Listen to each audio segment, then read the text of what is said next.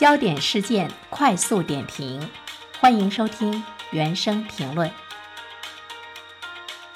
从今天开始，也就是呢九月十五号，工行、农行、中行、建行、交通银行和邮储银行六大国有银行调整了个人存款利率，包括呢活期存款和定期存款在内的多个品种的利率都有不同程度的微调。呃，其中呢，三年期的定期存款和大额存单的利率下调了十五个基点，一年期和五年期的定期存款利率呢下调了十个基点，活期存款的利率下调了零点五个基点。其实呢，随着上述银行存款利率的调整，应该呢不久之后呢会有更多的银行加入到呢存款利率下调的队伍当中。我今天呢，好像是看到了招行，呃，也在呢这个调整中。其实呢，这次存款利率下调呢是有预期的，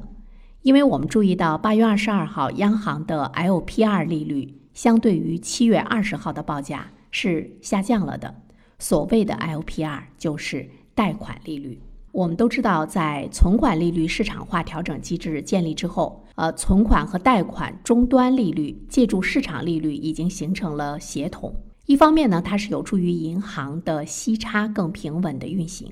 另外一方面的话呢，也有利于刺激各家银行来提高存款精细化管理的一个能力。所谓缓解银行息差压力，那我们就看到银行给你贷款的钱，它收的这个利息呢是越来越低。那么你存到他那儿的钱，当然他给你的利息也要越来越低。只有这样的话呢，他才能够生存嘛。所以呢，银行它会合理的降低它自身的这种负债成本。我们都知道呢，利率的上调和下调它是有一个连续性的。所以说呢，个人存款利率的下调恐怕呢还会有。这个利率下调的政策出来之后的话呢，我相信大家都会再问自己一个问题。我的钱是不是还继续呢存在银行里？那么现在呢，银行给你的这个存款的利率和 CPI 的数据比较起来的话呢，它是跑不过 CPI 的。其实也就是意味着我们存在银行的钱实际上是一个负利率，这点利息已经是非常可怜了。但是呢，还会在处于不断下调的这个通道中。不过我也听到周围有朋友说，爱咋地咋地，只要不跟我要保管费，我就把钱放到银行。利息再低，我也要存钱，我就把银行当成保险柜了，丢不了，至少呢不会像我把钱大把的投入到股市之后腰斩，或者是最后没了。刚才我们说到呢，这个存款利率的下调跟贷款利率的不断下调是有着非常紧密的关系。另外一方面的话呢，当我们老百姓把大量的钱存在银行里的时候，对这个消费和实体经济无法呢产生一个拉动的作用，所以呢，它会通过降息让存款呢走向实体经济。但是从刚才我们说到的很多的网友，包括周围朋友的一些反应来说，真的可以走向实体经济吗？大家如果还是不断的存钱的话，应该怎么办呢？其实现在的经济的形势呢，是值得我们做深度的关注的。去年以来，房地产市场进入到了寒冬，房价呢开始出现了下行的一种态势。从老百姓的角度上来讲，我们买房子是买涨不买跌的，所以呢，它的价格下行，我们反倒不去买房子了。不管你的这个房贷的利率怎么样的去下调，大家反而开始呢提前来还房贷了。另外一方面呢，现在各地疫情的反复影响，比如说我所在的城市大连，我们现在的这个疫情。使得很多的生产处于静止的状态，实体经济受到的冲击是不言而喻的。而且呢，我们的消费和投资的意愿呢，也是在不断的下降。你被封在家里，你除了呢去考虑买点吃的之外，你还有心思再去做其他方面的消费吗？所以种种的因素的影响之下呢，大家不买房了，不投资了，不消费了，居民的储蓄意愿不断的增强，再加上今年以来资本市场的反复震荡。股票、基金和理财产品的净值波动呢是比较大，所以呢，我们的这个风险的偏好呢是下降，更多的人就是偏向于存款。比如说我，我现在呢没有钱在存款，我都去买这个基金了。但是基金在我手里呢，我现在看到呢我是亏了很多，所以呢，我脑海中就出现了一个声音：等他本儿回来之后，我要把钱全取出来存到银行去。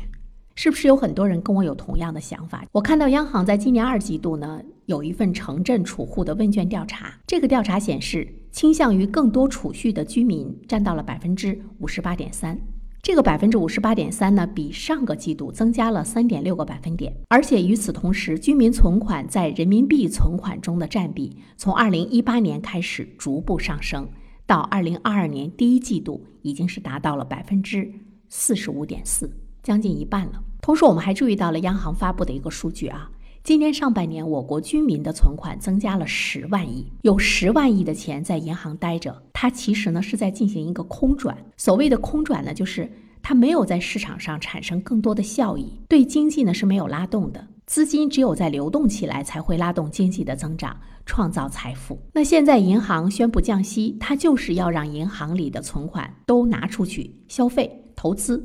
进入到实体经济，进入到一些产业。这样的话呢，我们的经济才能迸发出活力。关键是它会刺激老百姓把钱从银行拿出来吗？这个呢，是我们需要呢进一步的观察。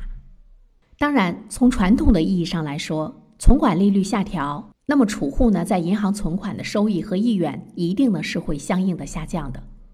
所以呢，他就会把钱拿出来去消费，或者是去投资其他的金融产品，也有利于呢资金向实体部门进行转化。它就会出现一种现象，这种现象叫存款搬家，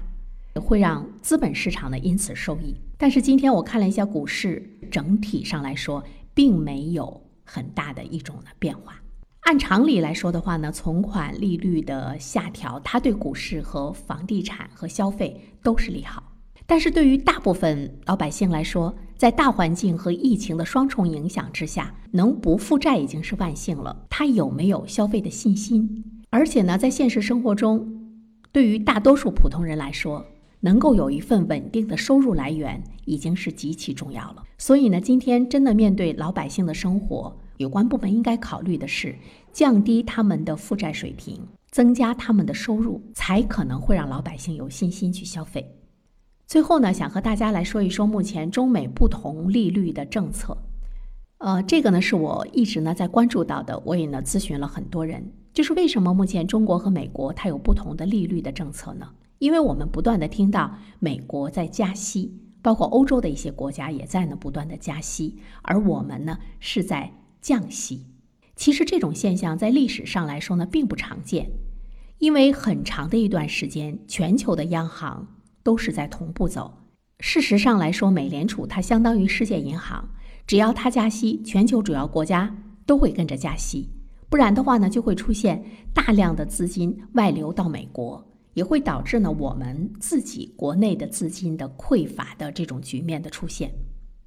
那么现在我们为什么是逆美联储的行为来操作我们自己的利润呢？我们看到了在金融政策方面中国的一个独立。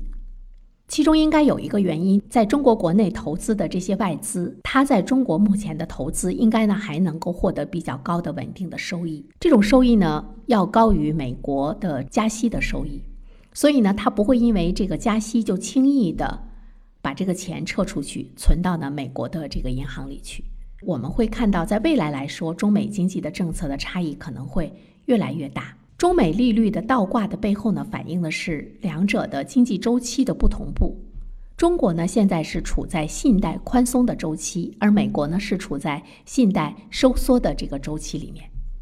按理来说呢，经济全球化的今天，各国经济应该是同频共振的，但是现在呢，似乎呢是全球两大经济体是背道而驰。我看到一些分析呢是这样说的：说因为两者呢都是全球经济的自变量、自成体系、自我循环，而经济结构或者是对外政策的不同，会造成周期的错位。比如说，美国现在呢是高通胀，但是我们并没有呢到那个地步。我们都知道呢，支持美国经济的是服务业，而实体的商品呢，它需要大量的进口，又因为俄乌冲突和中美的摩擦。目前呢，在美国国内来说，它的这个物价呢是在不断的飙升，所以它的通胀的情况呢就特别的严重。那它当然呢是要不断的加息。对于中国来说的话呢，我们受这个俄乌冲突的影响比较小，而且我们自身呢就是全球最大的实物商品的生产基地，所以呢，我们的物价呢相对比来说是比较稳定，它就会为信贷的宽松留下了一些空间。当然，最后我们想说，只有呢强大的国力，才能够呢保证我们自己的一种独立自主，包括金融政策方面的独立自主的一个长久性。